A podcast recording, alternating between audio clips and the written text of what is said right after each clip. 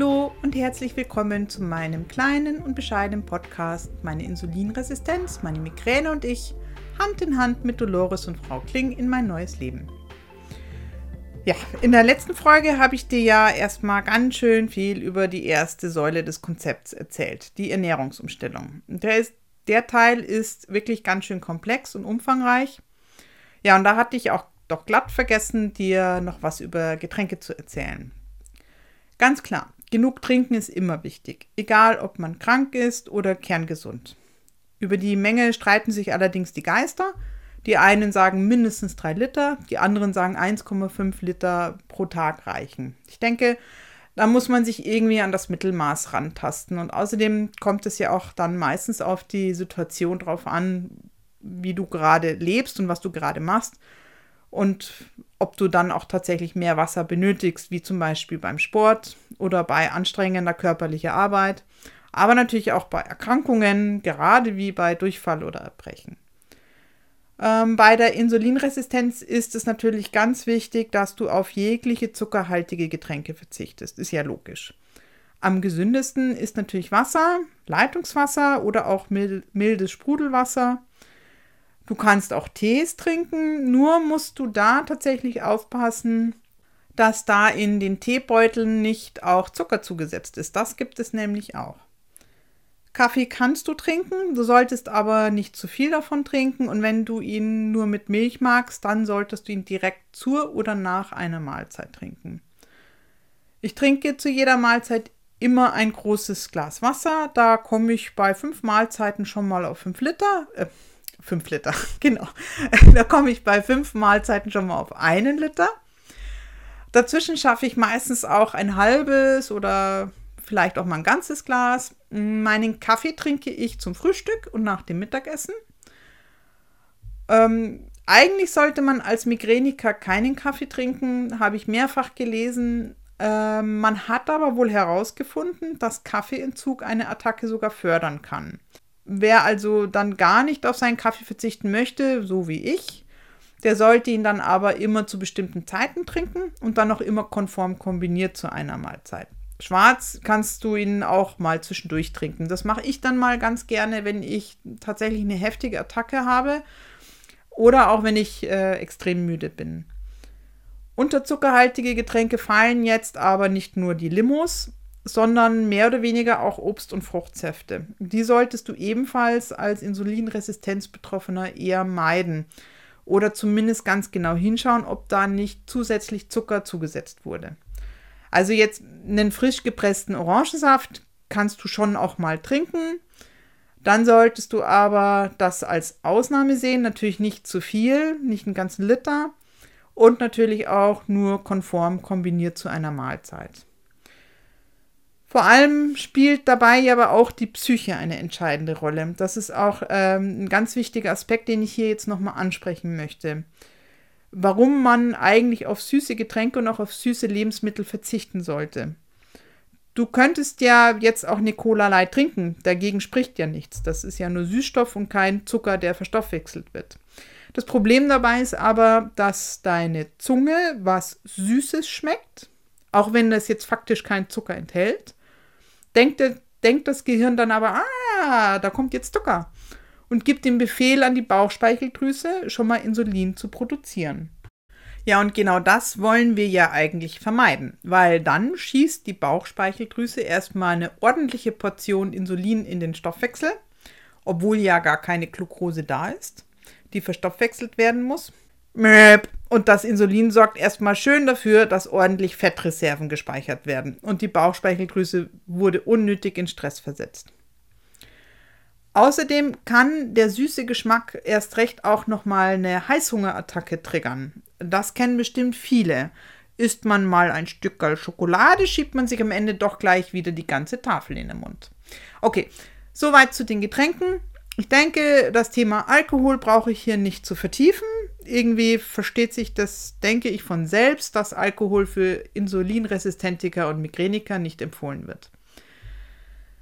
Jetzt wollte ich euch aber eigentlich noch was zu den anderen drei Säulen des Konzepts erzählen, die mindestens genauso wichtig sind wie die konforme Ernährungsweise. Mehr moderate Bewegung, Stressbewältigung und Schlafhygiene.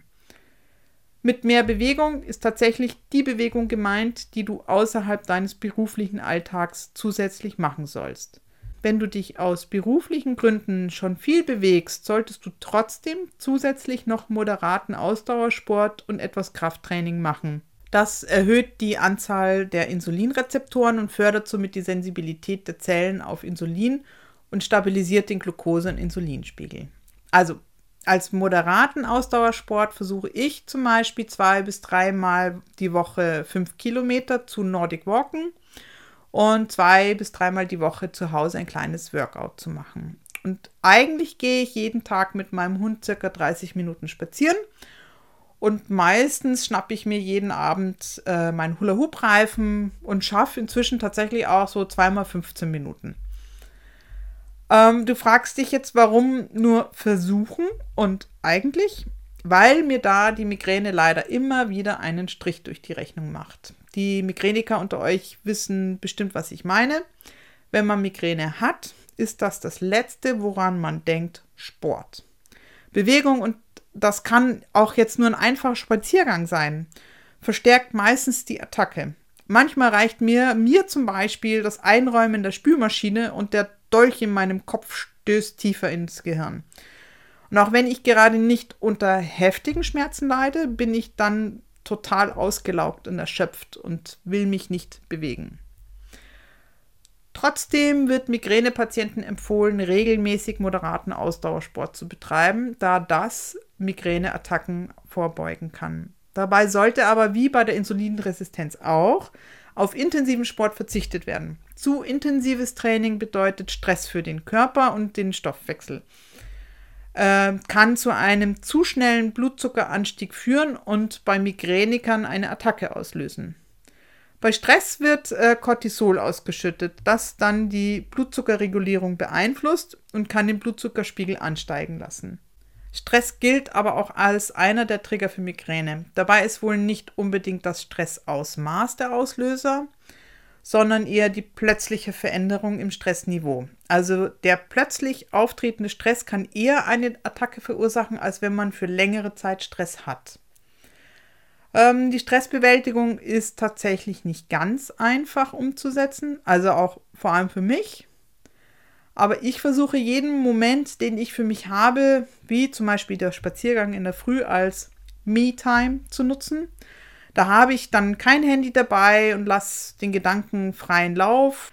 Zur Stressbewältigung zählt man aber nicht nur einfach mal mehr Me-Time, sondern dazu gehört dann auch Stress zu vermeiden, aber auch Stress, wenn er dann da ist, besser zu bewältigen. Stress vermeiden ist da sehr individuell. Also das kommt jetzt auch darauf an, was für dich Stress ist und wie du mit ihm am besten umgehen kannst. Da musst du für dich mal vielleicht eine Liste führen, was für dich Stress bedeutet oder in welcher Situation du dann Stress empfindest und versuchen, diese Situationen dann zu vermeiden. Wenn ich viel Stress habe auf der Arbeit oder zu Hause in der Familie, dann versuche ich mir immer eine Auszeit zu nehmen. Im Homeoffice ist das im Moment eigentlich recht einfach. Ich kann immer wieder aufstehen und mich mal für 10 Minuten auf die Terrasse setzen oder mit dem Hund spazieren gehen. Oder ich nehme mir ein Buch zur Hand und ähm, lese mal 10 bis 20 Minuten. Dann sind regelmäßige Übungen gut, den Kopf und den Körper mal runterzubringen. Ich mache jeden Mittwoch Pilates und jeden Samstag Lujong. Das ist ein sehr sanftes tibetisches Yoga, bei dem ich auch so ein bisschen meinen Rücken stärken kann. Trotzdem ist das ein Punkt, den ich tatsächlich äh, auf jeden Fall noch mehr in Angriff nehmen muss. Ich muss mir endlich ein paar Entspannungstechniken anschauen und mir dann auch eine aussuchen, die ich täglich ausführen möchte. Äh, bei Migräne wird vor allem die progressive Muskelentspannung nach Jakobsen empfohlen, die man dann auch täglich durchführen sollte. Ich muss gestehen, das habe ich selber noch nie ausprobiert. Damit muss ich aber unbedingt mal anfangen. Äh, du wirst über die progressive Muskelentspannung nach Jakobsen im Internet sehr viele Informationen finden. Zur Stressbewältigung gehört aber auch eine regelmäßige Schlaf- und Tagesroutine. Das heißt, dass man dann auch immer zur gleichen Zeit ins Bett gehen und zur gleichen Zeit auch aufstehen sollte. Bei Migräne Und bei der Insulinresistenz sollte man auf eine ausreichende Schlafenszeit und auch auf eine gute Schlafqualität achten. Denn im Schlaf reguliert sich der Stoffwechsel und wirkt auch dann positiv auf den Glucose- und Insulinspiegel. Wer allerdings schlecht schläft, schüttet vermehrt Cortisol aus und das beeinflusst dann wieder den Blutzuckerspiegel und die Insulinausschüttung. Ähm, die benötigte Schlafenszeit ist, glaube ich, sehr individuell, ähm, aber sollte nicht weniger als sieben Stunden betragen. Bei Migräne kann ein plötzlicher veränderter Schlaf-Wach-Rhythmus eine Attacke begünstigen. Das erleben viele dann zum Beispiel am Wochenende, wenn sie zu spät ins Bett gegangen oder zu lange liegen geblieben sind.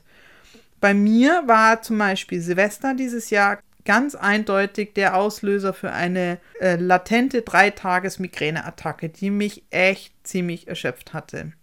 Also normalerweise gehe ich immer um 22 Uhr ins Bett, lese dann noch eine halbe Stunde und stehe dann um 7 Uhr auf.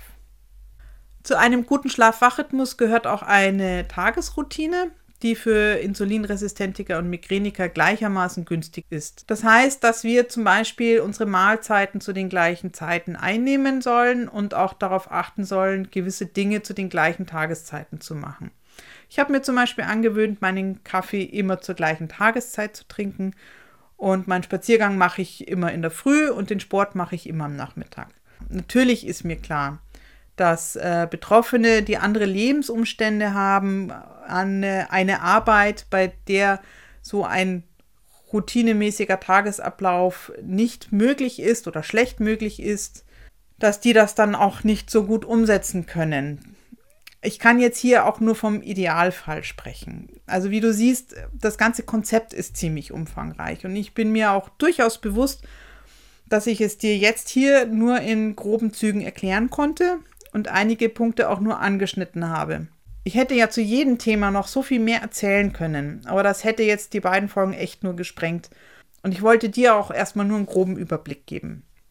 Ich werde, wenn ich dir in den nächsten Folgen etwas mehr über meine Migräne erzählt habe, äh, später dann einzelne Punkte rauspicken und darüber dann mehr erzählen. Ich bin mir sicher, dass bei dir jetzt einige Fragezeichen und vielleicht auch Ausrufezeichen aufgetaucht sind. Also an dieser Stelle kann ich dir auf jeden Fall nochmal das Buch von Alicia Curtius Insulinresistenz natürlich behandeln, erschienen im Riva Verlag, empfehlen. Denn all diese Themen stehen auch in diesem Buch und sind da wirklich sehr ausführlich beschrieben. Also in ihrem Buch beschreibt sie aber auch, dass sich jeder dieses Konzept individuell anpassen muss. Das hängt nicht nur von den beruflichen und familiären Bedingungen ab, sondern auch, ob man noch andere Erkrankungen oder zum Beispiel Nahrungsmittelintoleranzen hat. Also das Konzept kann einem erstmal nur als Leitfaden dienen, aber so individuell wie wir Menschen sind, so individuell muss man es sich ähm, auch an seine eigenen Bedürfnisse Bedürfnisse anpassen. Es gibt in Alicias Konzept einen Leitspruch, den finde ich sehr wichtig. Der heißt, du musst nicht, du kannst. Das heißt nichts anderes, dass du nicht asketisch nach dem Konzept leben musst und dich damit dann so sehr unter Druck setzt, dass es dann vielleicht schon zu psychischen Problemen zu dir kommen kann aber du kannst es versuchen, so konform wie möglich zu leben, auch wenn du es nicht immer schaffen wirst. Aber jeder Tag, der auch nur ein bisschen konform ist oder auch konformer wird, ist besser als gar kein Tag. Wenn du Ausnahmen machst, dann mach sie bewusst und genieße es dann für den Moment. Nur dürfen natürlich die Ausnahmen nicht zur Regel werden. Das ist klar. Also du kannst Ausnahmen machen, aber du kannst auch konform leben. Da ist die Psyche wirklich ein ganz wichtiges Element in der Lebens- und Ernährungsumstellung. Du musst damit einverstanden sein, denn du sollst diese Lebensweise ja auch ein Leben lang durchführen und damit leben. Und das kannst du nur, wenn du dich gut und sicher damit fühlst. Also, lass dich nicht unterkriegen und ich freue mich, wenn du mich weiter begleitest.